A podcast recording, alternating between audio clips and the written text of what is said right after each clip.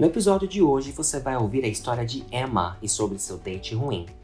I was never a big fan of dating apps, but I had broken up recently and decided to give it a shot. After almost five years in a relationship with someone I dated since high school and a person who knew me better than anyone, I was totally off the market. But now I'm back in the game.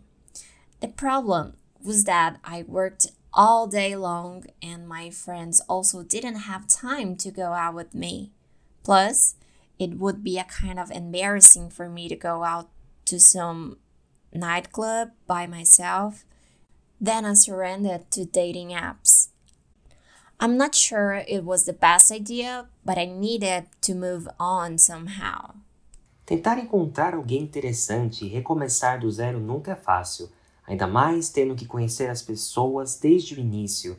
Sem contar que às vezes pode ser perigoso aceitar sair com alguém que você não tem a mínima ideia de quem seja. I met several different people online, but after two months, I still hadn't gone out with any of them. Moreover, I was not a patient person to answer always the same stupid questions and try to keep a conversation with anyone. As people there did not seem to be so interested in asking me out, I decided to take the first step.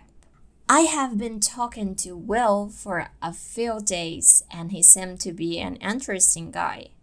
Though we didn't have anything common, why not giving him a try? Even knowing that it could be a lip in the dark, I asked him out and he looked very excited about the invitation. Ambos marcaram de se encontrar um restaurante próximo, já que os dois não moravam muito longe um do outro, e Emma achou que seria mais seguro um lugar público. I have heard my mom complaining since I downloaded the app to find someone online. She never stopped saying how dangerous it was. Then I gave her the address of the restaurant so she could stop being so worried. I was a little bit anxious about the date, so much that it was really difficult to find a good dress to go. After changing clothes uncountable times, I picked my long black dress, simple but beautiful, and called a taxi to meet him there. I have never been to that restaurant. It was really fancy outside and cozy indoors. I love taking pictures of places to post on my social media. When I got there, Will still hadn't arrived. Then I took advantage to take some pictures and post on my stories while waiting.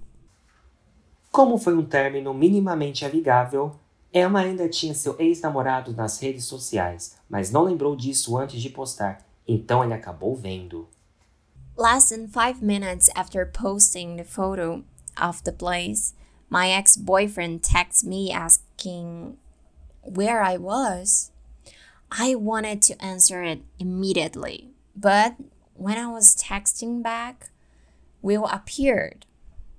I put my cell phone aside to greet him. He had really charming blue eyes, and his hair seemed to have taken more time than mine to be ready. Though the nice appearance, he was loud chewing gum, and that noise always pissed me off really, really fast. I didn't want to be rude or sound impolite.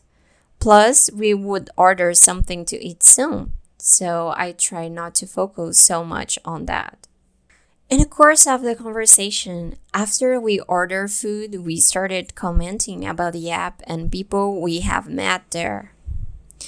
And it was when he said something that really bothered me more than the loud chewing gum with his open mouth.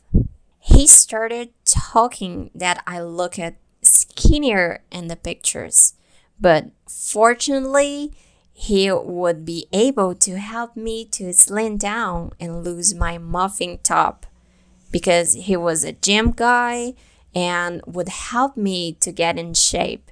Can you believe it? After that, things totally just went downhill.